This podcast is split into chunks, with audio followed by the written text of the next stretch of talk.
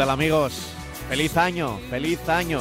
Aquí estamos en 2024 ya, ¿eh? en este primer marca coches del año, primer marca coches de este 2024. Sí, pues, pues un año en el que ya lo verás, te acompañaremos cada domingo, cada fin de semana, siempre que nos puedes escuchar también en cualquier plataforma de audio, de podcast.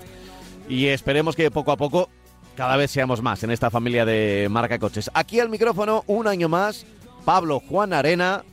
Espero que los Reyes se hayan portado muy bien con nuestro Francis Fernández. Hola, Francis, ¿qué tal? Muy buenas. Oh, hola, ¿qué tal? Bien, bien, bien. ¿Sí? To- to- todo bien, todo bien. ¿Todo bien? dentro, dentro de un orden organizado. Bueno, será porque te habrás portado bien también. Sí, bueno, no, no, me gusta más portarme mal, pero bueno, pues no, Ya. se disfruta más portándose mal. Sí. Sí, pero sí, no, no, sin problemas, sin problemas. Bueno, Un año, un año más y ya parece que, que las fiestas se, se pasaron, ¿no? Ya, Sí. ya, ya hemos acabado con, con las loterías. Bueno, no queda, queda, bueno, que sí, hemos acabado, qué tontería, hemos acabado con las loterías, hemos acabado con todo ya. Así que bueno, vamos a Bueno. empezar un año, a ver si el año, por lo menos en el, en el aspecto que a nosotros nos toca, vamos a pedir y hemos pedido que sea mejor de lo que ha sido este, que bueno, que nos podemos dar con un canto en los dientes, ¿no? En el sentido de que no, no se puede decir que haya sido un muy mal año pensando en de dónde, de dónde venimos, ¿no? Ya. Eh, eso es, en realidad, eh, hablamos de nuevo año y lo comentamos así. Ha pasado una semana, siete días desde, desde que tuvimos nuestro último programa de 2023, de domingo a domingo. El pasado domingo, bueno, pues era el último día del año. Ahora ya estamos en el primer fin de semana del 2024. Así que tampoco nos vamos a poner con esto de los años, más allá de, de lo numérico, de hacer un repaso, por ejemplo, a lo que ha sido 2023, que siempre es interesante. Ya hemos hablado eh, justo cuando comentamos fuera de micrófono antes de, de empezar el programa eh, sobre los temas. Pues Francis y yo pues hemos estado hablando, oye, pues fíjate, el coche más vendido, el menos vendido. Sí, bueno, sí, de eso sí, también lo vamos a hablar en el día de hoy. Y por supuesto, en este 2024 también volvemos con el correo electrónico. Ya sabéis, la forma de poneros en contacto con nosotros a través del mail es nuestro marcacoches arroba radiomarca.com. Muy sencillo, marcacoches arroba radiomarca.com. Ahí nos puedes escribir lo que quieras, ¿eh? cualquier duda que tengáis sobre el mundo del coche, una duda de compra, de venta, de, de postventa, lo que queráis. Eh, marcacoches arroba radiomarca.com. Y dicho lo cual, mm, vamos a meternos ya en materia. He dicho que nos podéis escuchar aquí en las mañanas de los domingos en Radio Marca, pero que también estamos en cualquier plataforma de podcast, ya sea Spotify, ya sea iVoox, eh, además con, con buenos resultados, ¿eh? que siempre estáis ahí al otro lado, así que nos encanta que nos sigáis acompañando en este 2024. Francis, ¿por dónde vamos a empezar? Mira, yo tengo aquí, como el día 1 salieron, vamos, el día 2 salieron las, las ventas de coches, pues Ujú. hay cosas interesantes. Cosas interesantes, por ejemplo, bueno, pues nos hemos equivocado, como te he comentado antes, Ja. en, en 700, 650, 641 unidades. Nos hemos 641 de nuestra previsión. de 950. Sí. ¿eh? Entonces, bueno, pues yo creo que eso está bien. Eh, se han- no se ha alcanzado el millón, que hubiera sido mejor, pero bueno, en el mes de diciembre la subida con relación al año pasado ha sido de un 10,6%. Se han matriculado 81.772 coches y ya digo que en el año pues ha subido las matriculaciones un 16,7, que está bien. Ya digo, pensando donde, de dónde venimos. Podía est- estar mejor si no hubiera lo que hemos dicho mil veces ya y lo hemos repetido por activa y por pasiva, esa incertidumbre de qué coche me compro, de qué hago, de si me compro un coche de gasolina, un diésel, un eléctrico o un coche de gas, que esa es una de las grandes eh, preguntas que se hacen muchos conductores y cuando no se las responden, cuando no las responden o la respuesta que, que encuentran no les satisface, pues se quedan quietos y no, y no, y no compran coches. Incertidumbre, sí. Eh, entonces, bueno, pues Ya hemos dicho que el mercado ha, sido, ha estado bien. Por marcas, Toyota ha dado un, auténtico varapalo al resto de, marcas. Ha, matriculado 79.883 coches y eh, supera a la segunda, que es Kia, por prácticamente eh, 13.000 coches. O sea, estamos hablando de una cantidad eh, enorme para ser una, diferencia entre marcas. ¿no? Después, el tercer lugar en el acumulado de todo el año está Volkswagen, eh, Hyundai también, vemos al grupo Hyundai en segunda y cuarta posición, lo que también es un hecho muy relevante, y luego pues tenemos a SEAT, a las tradicionales que ocupaban los primeros lugares hace solamente unos años, SEAT, Peugeot, Renault, Dacia está muy bien situada, se ve que también el jogger y el sandero le han sentado muy bien a la marca, aparte de, del el jogger, perdón, y el, y el sandero, sí bien digo, les ha sentado muy bien y están y el Duster también y, les, y están ocupando como marca en sí que tiene ya modelos que se venden bastante, pues están ocupando un lugar eh, importante, el, octavo lugar en el mercado total. Eh, luego está Mercedes y luego Citroën. Mercedes también se puede apuntar un tanto porque lógicamente meterse entre los 10 primeros es una marca premium con, el nivel de precios que tiene, pues es también relevante, ¿no? Y, digamos que marca mucho el, comportamiento del mercado. En cuanto a los modelos, pues tenemos que por tercer mes, no consecutivo, pero sí por tercer mes en el año, eh, el MGZS ha sido el coche más vendido con 2.500 unidades en el mes de diciembre. Eh, después ha estado el Clio, el Sandero, Tucson, Corolla, Terroc, Cascae, Peugeot 2008, Capture y Duster.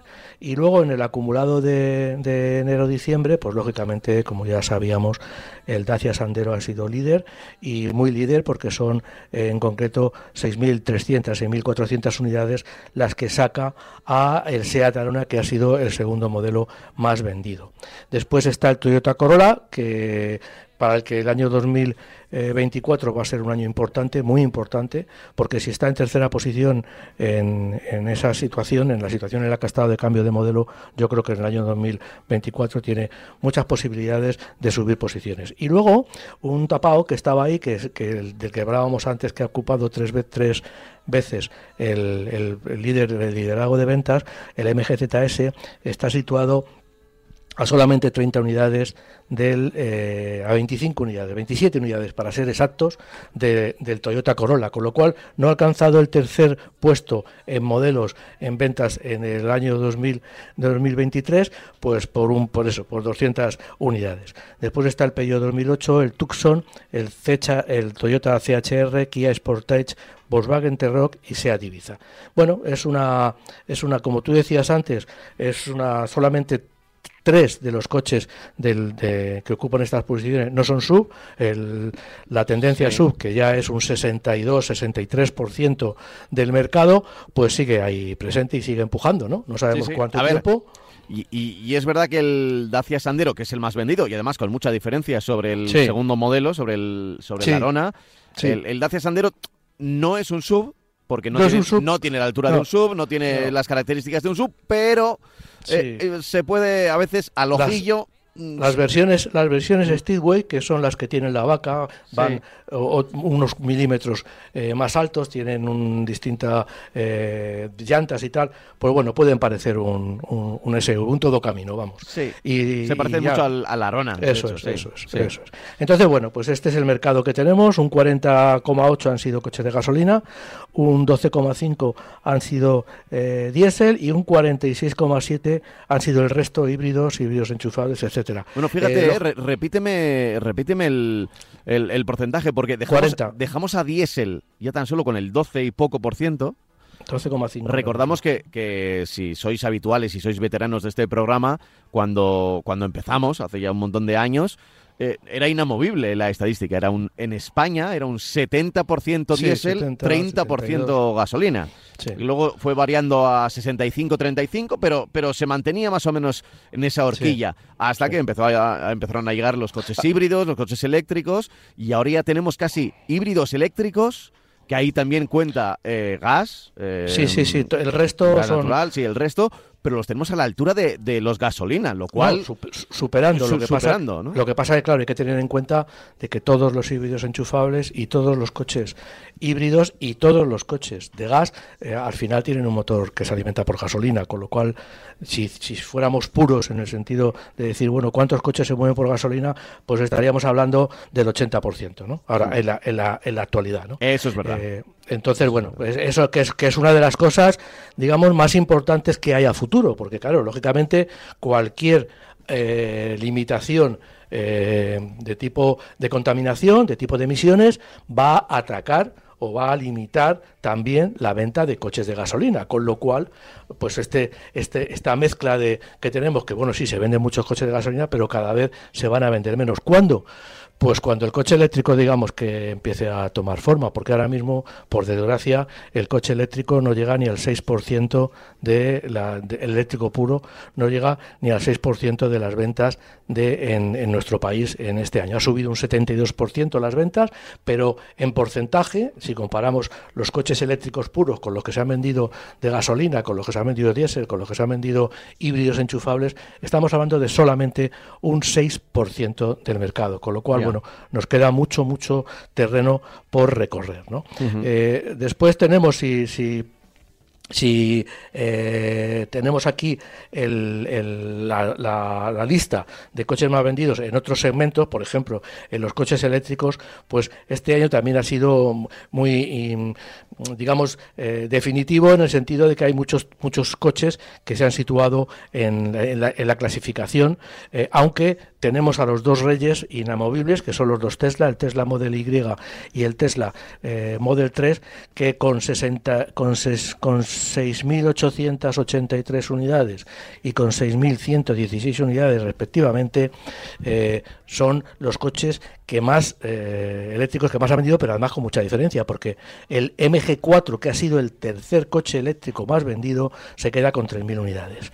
Después está el Fiat 500, el Dacia Sprint, el Audi Q4, Kia Niro, el Mini, el Citroën C4 y el Cupra Born. Pero insisto que el Cupra Born ha vendido 1.200 eh, unidades, con lo cual, bueno, pues es, son unas cantidades digamos, no demasiado, eh, vamos, no demasiado, no, no, nada satisfactorias para el mercado que tenemos. Será, estará muy bien con los coches que vende Tesla, pero si quitamos los Tesla, la verdad es que el mercado se nos queda muy, muy ridículo, ¿no? Uh -huh. Después, después tenemos. Eh... Ah, me, me, me, me, llama sí. la atención del top 10, por ejemplo, ¿Sí? la presencia que antes te, recuerdas que, bueno, si aparecía en Volkswagen era, pues era el Volkswagen Golf o el Polo, no, ¿no? Este año no. Y está el T-Rock, que dentro de los sub eh, dentro de los sub también hay de, de, tamaños grandes o medianos o pequeños. Sí. Eh, dentro de los sub no deja de ser con Volkswagen un coche de, de, de más de, de, más alto precio, ¿no? Que, que sí, que, pero que vamos, es un coche que, por ejemplo, tiene el T-Cross, que es un coche pues idéntico, el clónico del, del Arona, que no se vende tanto, pero sí el T-Rock porque tiene un aspecto pues un poco más de coupé, la línea trasera, es decir, la gente está comprando el T-Rock y, y, como tú dices, aunque el precio sea, sea mayor, pues lo está comprando porque la línea desde luego ha encajado muchísimo y es un coche que se ve muchísimo por la calle y por eso, porque se está vendiendo mucho, ¿no? Entonces, bueno, es un, yo creo que es un éxito del diseño de, del coche, más que de otra cosa, porque evidentemente el T-Rock, la plataforma, toda la mecánica y todos los argumentos técnicos que ofrece son eh, similares a otros coches, el T-Cross, el, el, el, el Sub puro, ya digo, similar al Camico, similar a, o idéntico al, al Arona, pues eh, comparte también elementos técnicos, con lo cual, bueno, pues eh, ya digo que el T-Rock se vende por, la, por, por, por, esa línea que parece que ha enganchado muchísimo en nuestro país, ¿no? Tenemos también otra, otra nota importante que yo quiero destacar, los híbridos no enchufables han sido han vendido han matriculado 302.845 si quitamos eh, los híbridos suaves pues tenemos un porcentaje del mercado muy importante y un porcentaje del mercado que está eh, digamos eh, comandado evidentemente por Toyota porque todos los coches son híbridos. Toyota Corolla el primero eh, Toyota CHR el segundo Nissan Qashqai con ese original sistema de, bueno, original, eh, poco, poco definido, poco eh, difundido eh, sistema de, hibridación con un motor térmico que hace de generador, de, que marcha a un régimen continuo, pues está tercero, que bueno. Después otro Toyota, el Yaris Cross, y después ya empiezan el, Fiat 500, Kia Sportage, Ford Puma, Toyota Yaris, Renault Arcana y Hyundai Tucson. Estos hay ahí metidos, como pasa por ejemplo con el Fiat 500, pues se ha metido un coche que es una hibridación suave, que no es otra cosa que eso. ¿no? Pero bueno, es un mercado que 302.000 eh, unidades, pues es un mercado que se ve que bueno que la gente se está tirando hacia los híbridos, eh, más por, por obligación, por el tema de las etiquetas, de los que si hay tiempo luego hablaremos, que por otra, que por otra cosa, porque bueno, los híbridos eh, nos van a permitir entrar en sitios donde no, donde no entramos, pero hay mucha gente que no se hubiera el híbrido, no se hubiera ido al híbrido si no hubiéramos, si no hubieran tenido estas mm, limitaciones de, movimientos que, nos están eh, ofreciendo, que nos están dando los motores diésel y también los motores de gasolina. Ya, ya. Bueno, es, es, curioso, es curioso. ¿eh? Mm, interesante en el mercado general que Toyota sea líder, Toyota que apostó en un momento dado, y esto es importante dentro del tema empresarial, por, por, yo creo que por buscar la mejor solución, o sea, que, fueron muy visionarios porque otras marcas eh, se plantaron directamente a por el eh, a por lo 100% eléctrico. Eh, Toyota lo tuvo bastante claro y apostó por ello y le costó unos años de transición, ¿eh? que, recordemos que el, el, Prius, desde que llega hasta que cuaja, eh, Y, sí que es un coche que, que, empieza a tener su fama, sobre todo, por ejemplo, lo utilizan mucho en, en California, lo empiezan a utilizar en, California, en Estados Unidos, porque ahí hay como una variante de ecológica, ¿no? Hay como una mentalidad ecológica, pero sobre todo en California, eh, que, que, es un, eh, que es un estado muy distinto al resto de los Estados Unidos, pero, pero que hay unos años en los que casi Toyota se le ve como un coche para pues para eso, para, para actores, para, para gente ecológica. Eh, ha pasado por un desierto, pero ahí está, con una apuesta que fue segura. Lo que hay que ver es si que Toyota no se, no se digamos, se quede enclaustrada en, en los híbridos. Es decir, Toyota tiene una apuesta mismo a futuro muy importante. A ver, supongo que con la tecnología que tiene la va a poder subsanar muy rápidamente. Tiene alguno ya, tiene algún coche eléctrico puro, pero que no se deje llevar por el triunfo, por, el, por los éxitos de sus modelos híbridos, porque el cambio que decía yo antes de, de coches híbridos con motor de gasolina que no van a poder seguir circulando porque no dejan de de, emitir, pues lógicamente el cambio es hacia el coche eléctrico y Toyota, que era un poco reacia al coche eléctrico, pues se tiene que rendir ante la nueva coyuntura y tiene que, que empezar a sacar, empezar a desarrollar. Ya lo está haciendo, quizá no lo rápido que, debiera, pero eh, eh, porque quiere hacer caja, evidentemente está vendiendo mucho y lógicamente eso es hacer caja para luego tener los medios económicos suficientes para invertirlos en nuevos coches eléctricos. Sabemos que está investigando muchísimo en el tema de baterías, que es el escollo principal que tienen los coches eléctricos y yo creo que, de aquí a unos cuantos años todavía quedan años, todavía no, es, no es, una cosa para, para mañana, pero lo que sí es verdad es que dentro de unos años, pues lógicamente Toyota tiene que subirse al carro del coche eléctrico con, con, toda la energía y yo creo que lo va a hacer, vamos, lo va a hacer, está desarrollando, ya digo, nuevas tecnologías solamente eh, que, que se van a aplicar solamente al coche eléctrico. Ya, eh, hay mucho debate cada vez que mm, se conocen los datos de un año, porque se intenta analizar si los coches son muy caros. Dentro de los 10 eh, coches más, más vendidos, hay unos cuantos que, mm, están, por ejemplo, por encima de los 30.000 euros. Quiero decir que no es solo el, precio. Es verdad que te llama la atención el Sandero, pues que, que evidentemente es, eh, y, así lo demuestra, porque son 27.000 unidades vendidas por 21.000 de Larona o 22.000 de Larona, es decir, que, que hay casi 6.000 unidades de diferencia, que es muchísimo porcentaje. Es, ¿eh? muchísima diferencia. Hay muchísima diferencia. Sí, ahí puede estar el valor-precio, pero luego hay otros factores. ¿eh? Es muy difícil sacar conclusiones, hay que tener la lista, no solo el top 10, sino casi habría que mirar el, el top 25 o top 50 para darnos cuenta de por dónde van las cosas. ¿no? Es que estamos hablando de que, por ejemplo, el precio medio de un Sandero debe ser 14, 15 mil euros, o entre 13 y 15 mil euros, y el Seat Arona entiendo que debe superar los 25 mil. Con lo cual, claro, evidentemente es muy, es muy difícil, vamos, sería un mercado muy raro que yo por eso me, felicito de que el mercado sea el que tenemos ahora mismo de, coches. Bueno, el Toyota Corolla ya cuesta más de 30.000 euros, eh, el MGZS cuesta 17, o sea, se ve claramente que en el mercado de los de todos los coches vendidos, pues bueno, pues eh, hay una componente precio, eh, yo creo que importante, de coches que no son los los, los más tope del, mercado, Ibiza, el Peugeot 2008, el ZS, el Sandero, son coches que lógicamente, bueno, pues tienen en, la componente de precio un, un, eh, punto muy importante a la hora de, fijarse en ellos. Ya. Lo veremos. Eh, con los eléctricos también se dice mucho de, claro, es que son tan caros, es que necesitan, bueno, la, mayoría de los eléctricos no, no, la mayoría, ¿eh? Aquí tendríamos que buscar unos porcentajes, pero me da a mí que, que la mayoría de la gente que tiene coche eléctrico no lo enchufa fuera de su casa lo utiliza para de, de, su casa a donde tenga que utilizarlo y de vuelta a su casa. Yo creo que eso es lo que está también limitando mucho mm. la difusión del coche eléctrico, porque por ejemplo el Dacia Sprint, pues es un coche que se ha, situado, que es ahora mismo de los más, bueno, yo creo que el más barato. Hay algunos coches eléctricos de dos plazas que venden carroceros europeos y tal, que son más baratos, ¿eh? pero bueno, si hablamos de coches, pues el Dacia Sprint yo creo que sería el primer coche eléctrico que le van a salir este año varios rivales, y digo varios y muy importantes rivales porque las marcas han dado cuenta de que para eh, hacer una, una, venta de coches eléctricos tienen que ser baratos, tienen que ser eh, alrededor de 20.000 euros, sería un precio razonable para un coche eléctrico y, se tienen que, ir por ahí.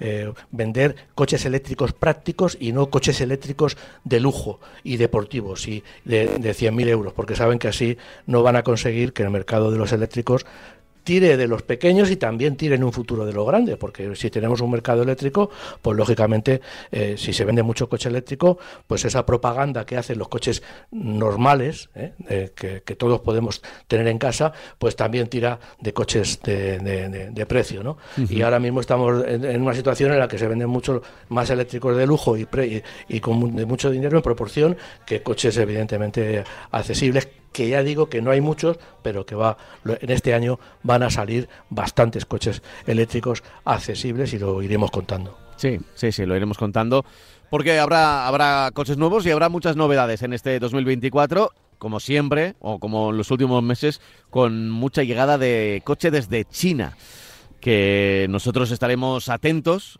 para saber si, si son coches buenos, si tienen tienen posibilidades de mercado europeo o hay algo detrás o por qué son tan baratos o por qué. Te puedo decir que lo que hemos dicho y como tengo una relación muy directa con el problema este, ¿te acuerdas que hablamos del MGZS que tenía un problema, uno concreto, uno concreto.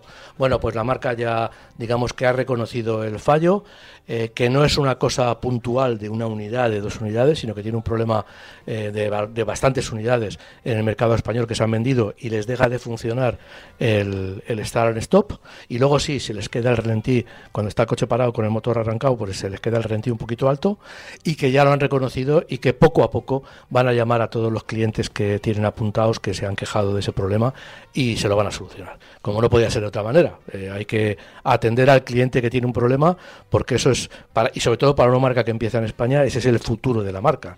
Y no hay duda que, que o ataca eh, así de, lleno el problema, de frente el problema, o si no puede tener eh, inconvenientes a la hora de seguir facturando. ¿no? Entonces, bueno, yo creo que, que, lo va a hacer, vamos, lo está haciendo bien y bueno, y, están esperando a que le llamen para solucionar el problema que ya entiendo yo que la marca tiene ingenieros suficientemente capacitados para poder saber qué es, qué es lo que pasa y eh, la solución a aplicar en el, en el, en el motor. Eh, vamos a hablar también precisamente de eh, de, bueno, me, habías puesto aquí que, no sé. Eh, te he puesto, te he puesto una nota. Una frase que, sí, me, has puesto aquí una nota. Los coches no se van a poder reparar. Tú fíjate, es como el 28 de diciembre y me dices esto es una inocentada. Bueno, pues eh, yo no creo que se lleve a cabo, no creo que, que se lleve a, a efecto. Pero lo que sí es verdad es que hay alguna mente calenturienta eh, vamos, yo, yo te digo una cosa, yo es que no me lo creo todavía, o sea, no me lo creo todavía, o sea, estoy todavía dudando. Lo digo porque se ha reflejado en un montón de medios de comunicación, no solamente en uno, en un montón de medios de, comunicación que han, han, hablado de este tema, ¿no? Y es que eh, eh, cuando, si, si, quieren aprobar en la Unión Europea, pues eso, alguna, algún, algún iluminado de la Unión Europea, pues ha pensado, y, con razón también, con razón. otra cosa es que sea una cosa viable y que sea defendible. Pero ha pensado con razón que eh, si tenemos eh, coches de 15 años y no dejamos que se reparen, ¿qué es lo que pasará? Pues que esos coches se tienen que ir a la chatarra. Bueno, pues yo no sé si la ley está circulando por ahí, si la van a aprobar, si no la van a aprobar, si la van a denegar, no lo sé. Pero el caso es que la ley lo que quiere, lo que quieren eh, aprobar en la Unión Europea es que cuando tengamos un coche de más de 15 años en el mercado y tenga un problema grave de motor, tenga un problema grave de caja de cambios, tenga un problema grave de dirección o tenga un problema grave de frenos, defíneme problema grave, porque yo todavía esto pues, no se ha definido, estamos hablando de problema grave, luego problema grave a ver lo que es. Eh, porque, por ejemplo, un problema grave en los frenos se va a solucionar sí o sí, se puede solucionar cualquier problema en los frenos, porque se pueden coger los frenos y ponerlos nuevos directamente. Pero bueno, eh, por eso te digo que lo de problema grave no sé a qué, a qué se refiere. Pero bueno, pues van a tener que, eh, digamos que van a, se va a prohibir que ese coche se repare y se va a tener que mandar directamente a la chatarra. ¿Qué es lo que quieren hacer? Evidentemente, pues hombre, a todo el mundo se nos ocurre que lo que quieren hacer es que si yo tengo un coche con 15 años, me dicen que no lo puedo reparar, lo, tengo que tirar, pues me voy a comprar otro. Eso es lo que quieren hacer. Entonces a mí me parece pues que, va a ser pues a mí me sorprendería que lo aprobara la Unión Europea. Pero bueno, han aprobado cosas, eh, si no más raras, más eh, inesperadas, ¿no? A lo largo del tiempo, ¿no?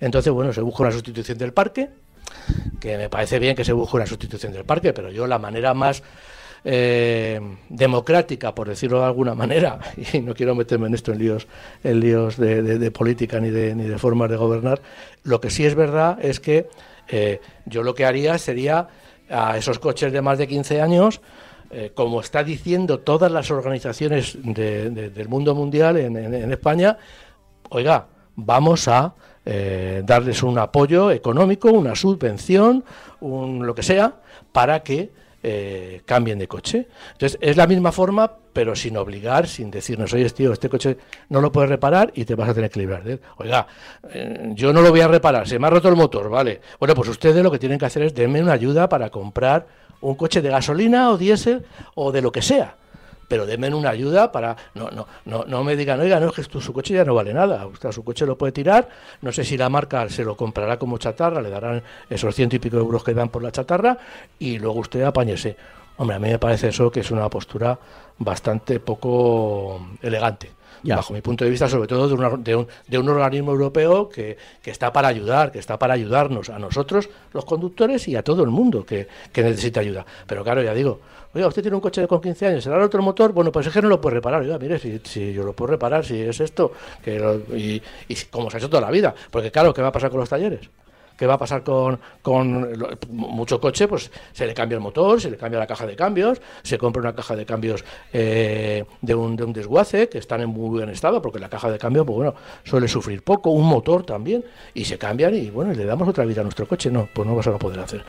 Entonces va a tener unas connotaciones, unas, unas eh, digamos, eh, consecuencias muy amplias en todo el sector económico que, afecta al automóvil, porque los desguaces son un sector económico importante en el automóvil, que surte de piezas a, muchos coches, eh, en los talleres también, la reposición de piezas que los fabricantes aportan a su red de concesionarios o a cualquiera que los quiera comprar, pues están fabricando piezas de recambio, porque por eso hay piezas para coches muy viejos, porque las fábricas siguen y tienen una obligación además de fabricar durante 10 o 15 años piezas de recambio.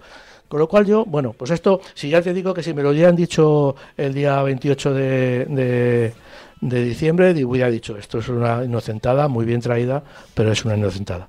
Espero que se quede en una inocentada, que no esto no se aplique en un futuro de una manera de, una manera tan clara y tan como sea como lo han definido. Ya, ya, porque eso de que te digan, oye, es que no puedes, ya este coche ya no se puede reparar, claro, Claro, claro.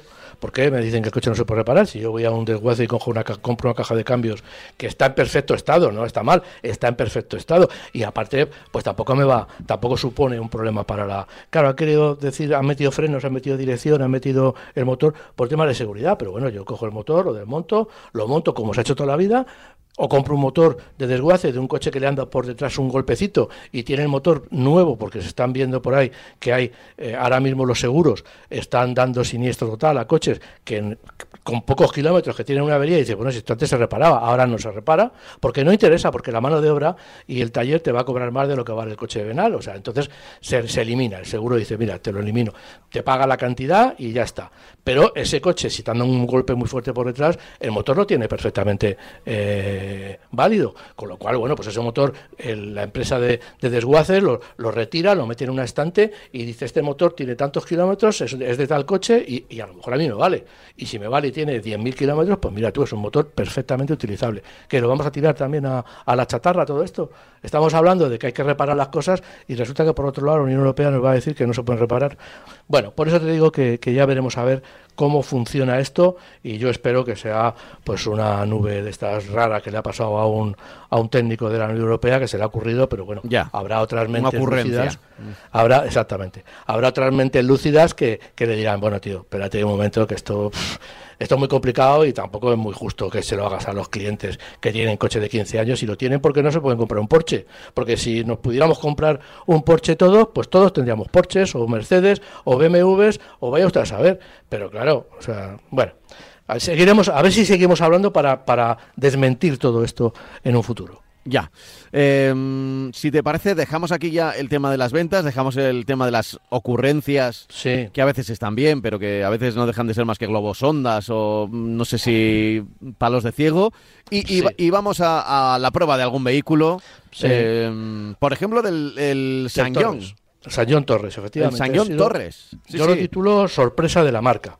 A mí me parece, es un vehículo de última generación, con un estilo muy moderno, que coincide además con el de otros de sus rivales que se ha lanzado eh, recientemente, Toyota Land Cruiser, salvando las distancias, pero todos responden a un estilo que, adopta las líneas más cuadradas. Antes eran muy redondeados, ahora son más cuadrados.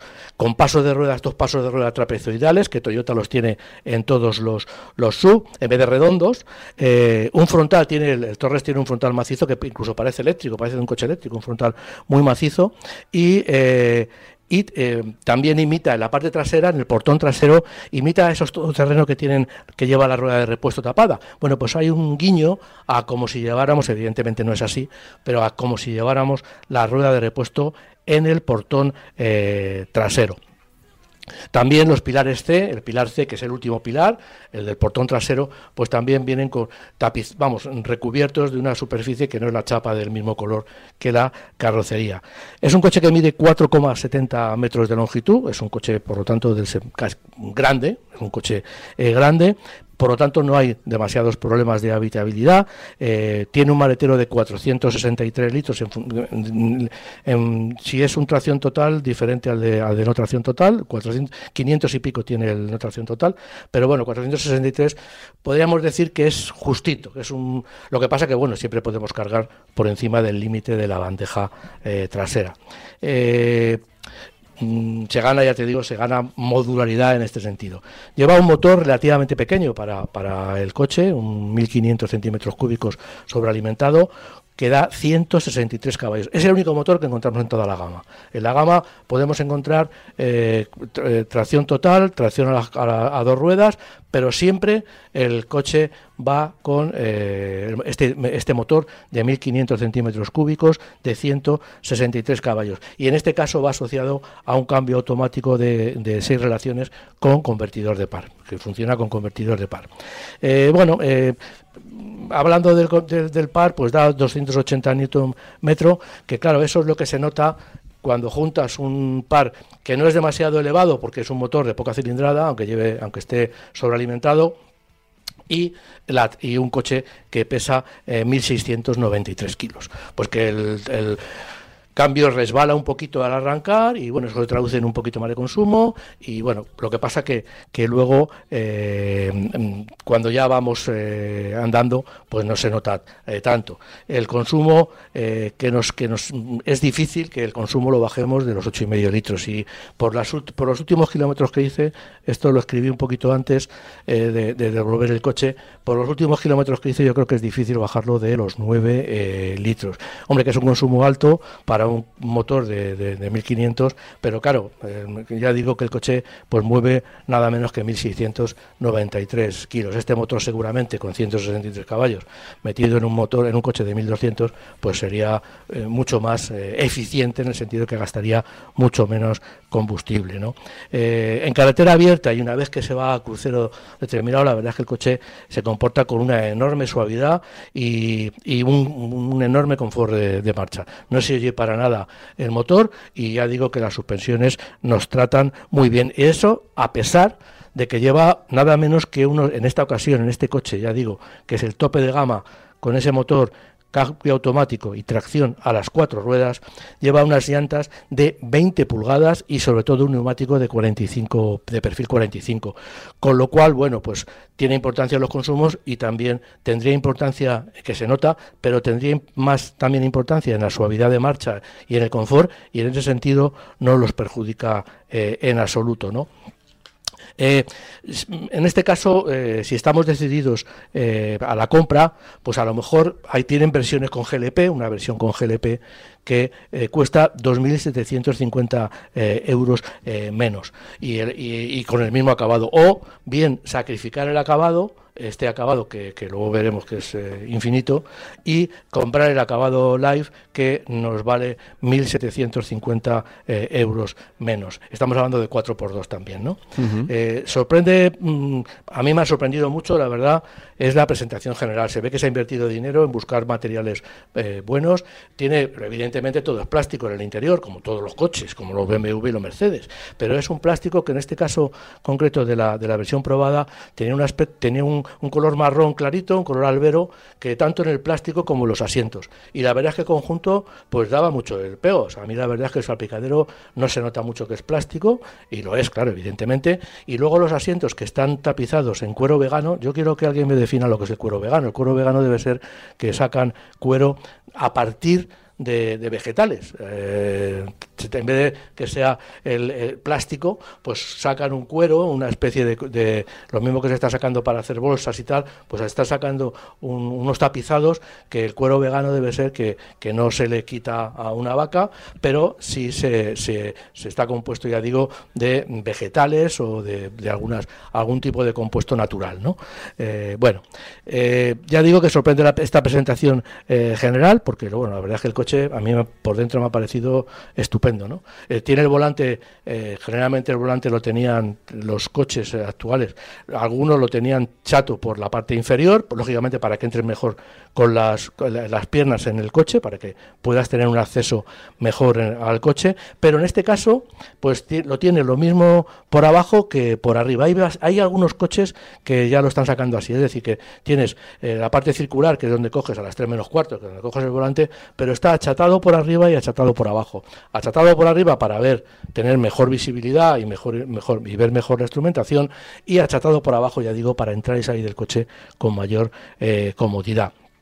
Tiene un equipamiento que la verdad es que es sorprendente, lleva de todo de todo. O sea, yo la verdad es que tiene un cuadro, tiene un, un cuadro de, vamos, perdón, un libro de, de, instrucciones que parece los episodios nacionales de, de, Pérez Galdós, ¿no? enorme, enorme, enorme. O sea, una cosa, y hay que mirarlo muy detenidamente porque tiene un montón de cosas. Yo me quedé con algunas cosas en el tintero porque la verdad es que no es demasiado intuitivo el coche, porque son tantas cosas que es difícil ponerlas de manera que, bueno, pam, pam, pam, tocando cuatro cosas, las, las, las averigües lo que lleva. Y cómo regular porque claro, muchos de los elementos que lleva de equipamiento pues se pueden regular, es decir, el cruise control con, con, con sistema de, de, que, te avisa si te estás acercando muy, muy rápido al coche de delante. Bueno, pues todas esas cosas, la distancia de seguridad, todas esas cosas se pueden regular, con lo cual ya digo que obliga a eh, mirar el libro de instrucciones con mucho detenimiento o a darle la paliza al vendedor y que te lo y que te lo explique no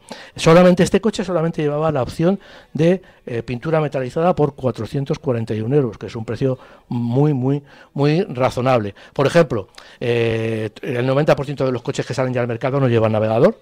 El navegador digamos que pues confía la, la marca te pone una conexión vía Android o vía eh, Apple y lo que haces es conectar directamente tu teléfono al, al, a, la a la pantalla y lo que haces es pues eh, utilizar Google Maps que es que sale directamente en la pantalla y es bajo mi punto de vista uno de los mejores navegadores. Por lo menos es un navegador que está muy actualizado. Te olvidas del tema de actualizaciones porque Google Maps te va a intentar lo, actualiza con mucha frecuencia. Eh, bueno la marca eh, oficialmente comunica unas cifras de 191 kilómetros por hora, con 9,1 litros de consumo combinado, 10,8 a velocidad baja, eso es en ciudad, y 7,7 a velocidad alta. Bueno, mm, yo me quedo con los 9,1 litros o 9,2 litros de media en general. Eh, esa es la realidad. Y luego, eh, bueno, pues el, Torres, salvo por el tema de, los neumáticos que he dicho, que son neumáticos especialmente de, para, carretera, para asfalto, pues tiene la verdad unas condiciones eh, de todo terreno bastante remarcables por la altura, por la altura al suelo. Esta combinación de, tiene una altura al suelo de 19,5 milímetros, con lo cual es bastante está en la línea de los mejores TT. Con lo cual, bueno, pues podríamos decir que con unos neumáticos que, se adapten mejor a la tierra o al, o al, barro, pues que vamos a poder manejar bien. Y también, si con unos neumáticos de, nieve o de hielo, pues vamos a poder circular por esta superficie sin ningún eh, problema. Porque además lleva un sistema de bloqueo del, del acoplamiento central de la, de la transmisión.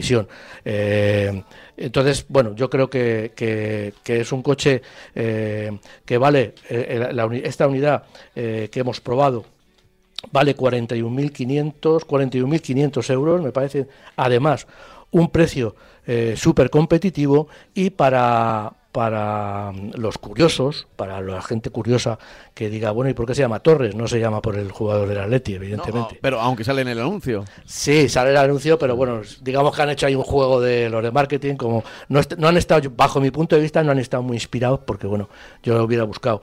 Pero el, eh, hubo responsables de, de San John que fueron a Chile y estuvieron en el Parque Torres del Paine y se quedaron con ese nombre porque les encantó el, sitio. Y entonces, bueno, pues le han puesto Torres al coche, pero no por el futbolista, sino que seguramente la gente de San John ni lo conoce, sino por eh, el, espectacular eh, Parque Natural de Torres del Paine que está en, en, Chile, ¿no? Y lógicamente, pues un todoterreno, un coche que va a poder circular por allí, pues aprovechan ese, esa, eh, esa denominación para poner, para poner el nombre a su coche. Entonces, bueno, pues ya, digo que no es un, no es un, un, todoterreno al uso, pero sí nos va a permitir, incluso lo vamos a poder mejorar con neumáticos, solamente con neumáticos, y es un coche que nos va a permitir más que una salida por el, por el campo sin demasiados problemas. Ya. Pues no está nada mal, ¿eh? Lo que me estás contando del Torres. Eh, ¿Nos había llegado algún, algún mail? Porque es verdad que fue sorprendente la llegada de, de este Sang-Yong. Y, y, me gusta, ¿eh? Cómo has hablado es que, de él. Es que estoy hablando que 41.500 es un coche con todo pero todo es todo. O sea, tiene un equipamiento que de verdad que es espectacular, con, con eh, mm, eh, para, se centra en el carril, tiene incluso una eh, conducción en el que te, el volante lo gira cuando te vas a salir, que eso sí lo he probado, vas por una carretera, imagínate una carretera que lleva la línea continua en un lado y en otro, dejas el coche que se vaya para un lado y para otro y el volante se, se, lo corrige directamente y te mete en el centro del carril. Eh, el tema de, del el control es de, ángulo muerto. Eh, tema de eh, distancia de seguridad, eh, control de crucero que también te frena el coche si nos acercamos al coche que va delante. En fin, tiene todo lo que, lo que puedas imaginar desde todos los puntos de vista, desde el punto de vista de, de, de, seguridad y también de confort, porque además el volante tiene también su calefacción, lo mismo que los asientos. Es decir, yo la verdad es que no no he encontrado una, Ahora mismo me dices, oye, es que le falta. Ah, pero pensando en decir, bueno, le voy a encontrar los fallos, vamos, le voy a encontrar las ausencias y la verdad es que no he encontrado ninguna ausencia. El portón trasero, le aprietas el botón y se abre el solo y se cierra el solo. En fin, o sea, una cosa de... y el precio, es que claro, la relación precio-calidad y, equipamiento, yo creo que ahora mismo no creo que haya un coche en el mercado que por 41.500 euros te dé esa, esa retaíla de elementos en todos los sentidos. Ya. Eh, lo cierto es que mm, lo apuntamos aquí como posibilidad para cuando nos pregunten los oyentes. Eh, cuando sí, no, no, esto está claro. sus consultas, oye, pues está claro. el San John Torres va a estar ahí, va a estar ahí como una posibilidad. Además, tengo que mencionar que, lógicamente se está notando bastante. Sabes que San John ha pasado, ha pasado una época bastante complicada, sacó después los, los, en medio de esta época sacó los Tivoli, estuvo a punto de estar en bancarrota, pero lo ha comprado un enorme consorcio coreano. Ya sabes que en Corea pues no hacen una cosa, Hyundai no solamente hace coches, Hyundai hace barcos, te hace grúas, te hace mm, eh, maquinaria industrial, te hace lo que haga falta, que donde haya negocio se meten, ¿no? Y hacen de muchas cosas, incluso construcción, ¿no?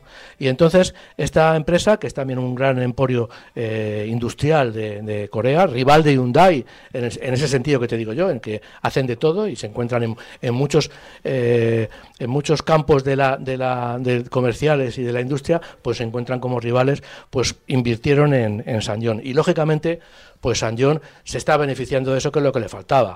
O sea, muchas veces una marca lo que le falta es dinero para invertir en nuevos productos, hacer productos competitivos, fichar ingenieros, fichar gente y hacerlos trabajar sin limitaciones de que el tornillo en vez de costar 50 céntimos, pues cueste 49, ¿no? Entonces, ¿qué es lo que pasa? Pues que los resultados al final salen. Y salen en este caso, ya digo, con este Torres que yo creo que es la culminación del cambio y que a partir de ahora yo creo que vamos a ver eh, eh, coches muy interesantes de la marca San John, que yo creo que con este modelo ya puede rivalizar con, evidentemente, con marcas generalistas eh, a nivel de lujo y de tal, pero bueno, con marcas generalistas que, que, se te van a tener que, apretar los machos porque eh, están a un precio por encima. Si, eliges un modelo similar a este y le equipas igual, seguro que va a estar por encima 10 o 15 mil euros, seguro, vamos. Eh, lo iremos comprobando. Eh, tenemos, tenemos más mensajes. No quiero detenerme tanto en el, en el Le hemos dedicado hueco. Eh, lo merecía. Yo creo que es, un, es una apuesta que, que se, importante. merecía, importante de, por parte de Sangyong. Una apuesta en el mercado no solo español, pero bueno, ya que ha llegado a España con ese anuncio con Fernando Torres, que lo vimos antes de Navidades y tal. Bueno, pues también es también es una apuesta, ¿no? O sea, es decir, no han sacado el anuncio internacional y lo han traducido y ya está. No, no, sí, sí, sí, sí, sí, evidentemente. Por eso. Entonces, bueno, pues ahí está este San John Torres, eh, pero también tenemos otras cositas, como por ejemplo, em, precios en el Tiguan. Sí, pues mira, el Tiguan, el Tiguan eh, que es totalmente nuevo, eh, ya se vende se vende con dos motores de gasolina de, 1,5 litros, parece que es la cilindrada elegida para todos los modelos, seguramente porque con sobrealimentación pues consiguen potencias razonables, eh, de 131 caballos, o sea, 1,5 litros, 131 caballos y 150, va a ofrecer dos motores diésel, no sabemos por cuánto tiempo, de, perdón, un diésel de 150 caballos y 2 litros, el tradicional TDI de, de la marca, eh, y luego este, este sub que mide 4,54 eh, metros de longitud, más adelante, lógicamente, pues tendrá versiones híbridas enchufables. El grupo Volkswagen, pues parece que está apostando sobre todo con, con Skoda, pero también con Volkswagen, con, con híbridos enchufables de 204 y 272 caballos, con cambio automático y la tracción 4Matic, 4 Motion, perdón, la 4Matic es de Mercedes, la 4 Motion opcional. Eh, vamos a poder comprar, ya digo, el coche con cambio automático y si queremos, pues tracción total. Eh, tienen unos híbridos enchufables que han aumentado la capacidad y la densidad de las baterías y que nos proporcionan hasta 100 kilómetros de autonomía como eléctrico puro, con lo cual, bueno, pues es una, una buena cosa porque eh, si la media de utilización del coche en ciudad a diario es de 50 kilómetros, pues aquí vamos a tener kilómetros de sobra para seguir circulando como coche eléctrico. Sus precios van desde los 37.605 euros del 1.5 ETSI de 130 caballos con DSG hasta los 50.250 del Deportivo R-Line con motor diésel, el 150 caballos. Eh, como vemos, los precios, bueno, pues, pues eh, bueno, eh, el, el, 130 caballos yo entiendo que se quedaría un poquito corto al ser de gasolina, si hubiera sido diésel no, entonces nos deberíamos ir al 150 caballos tanto en gasolina como, como en diésel. El acabado de Reline, lógicamente, es el acabado superior, el, si nos bajamos a otros acabados, pues bajaría de los 50.000 euros bastante, pero no deja de estar en el entorno entre los, un coche medianamente razonable de una versión medianamente razonable del Volkswagen Tiguan estaría entre los 40 y los 50 mil euros. Que bueno, para un coche de que tiene media, lo he dicho, 454, bueno, pues no deja de ser en realidad un sub, o era más antes pero que ahora, pero no deja de ser un sub compacto situado en la categoría que más se vende y en este coche se situaría seguramente por precio en la parte de arriba de ese segmento.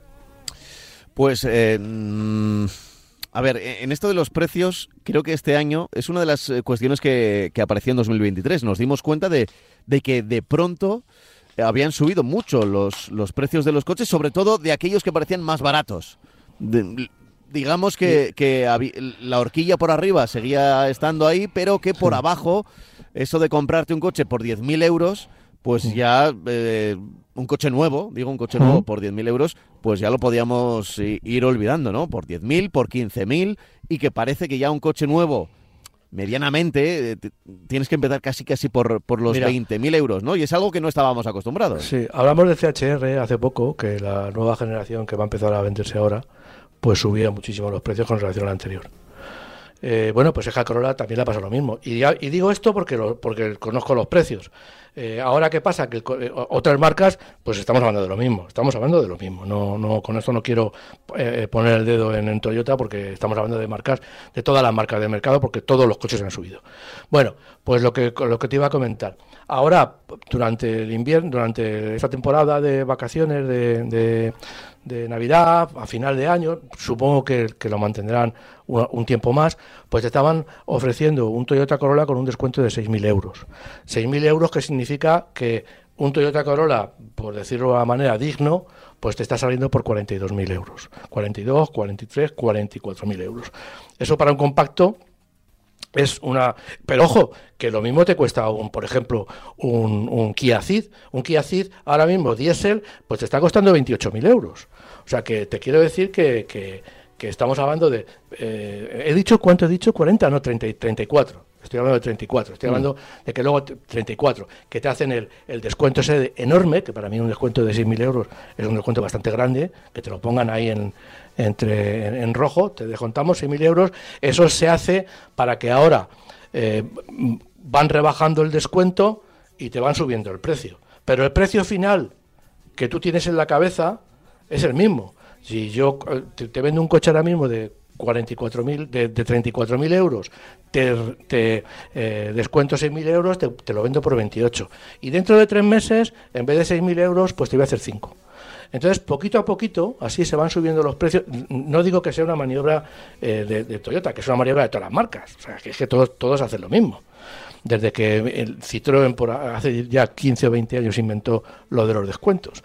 Pues, pues eso es un poco lo que está lo que está pasando. Nos están subiendo los precios y claro, cuando te das cuenta dices, pero bueno, si este coche es que es que es un compacto, es que no es un coche de super lujo ni de es, es verdad que vienen muy equipados que vienen muy equipados con elementos de seguridad obligatorios y no pero los precios de verdad se han disparado de una manera que yo no sé qué va a pasar este año ¿eh? o sea este año pues van a, vamos a tener los que se quieran comprar coche van a tener que hacer un esfuerzo enorme eh, para comprar el coche, porque además tampoco lo puedes financiar muy bien, porque estamos hablando de, que te cobran el 12% de interés, que eso es una burrada para un coche. Pero bueno, así está. Pero vamos, lo que te, lo que lo que comentábamos es eso, que el precio, pues te los te lo te ponen un precio muy alto, te hacen un descuento muy, muy mucho descuento y parece que no, pero luego poquito a poquito te van eliminando el descuento y el coche te va costando más. Hmm. Eh, pues lo iremos, lo iremos contando porque ya está sonando otra vez Glenn Campbell. Esperemos que este 2024 los precios se contengan y no tengan esas bajadas de las bajadas. o, eh, como has explicado, es verdad que eh, siempre hay como muchos descuentos y claro, si dejas de aplicarlos es cuando realmente sube el precio. Es que la maniobra.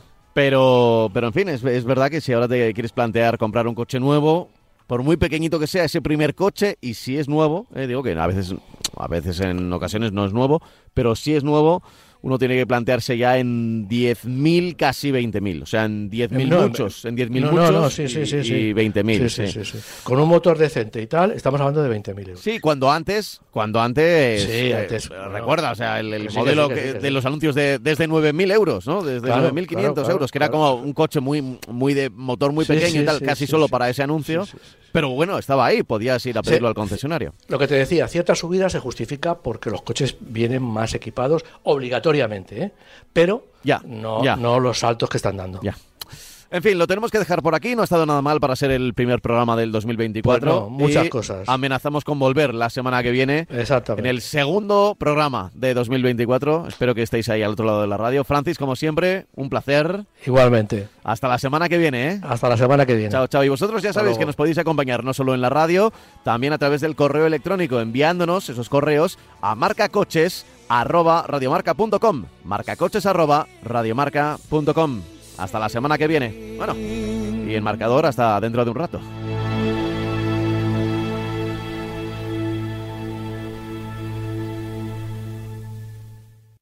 Radio Marca.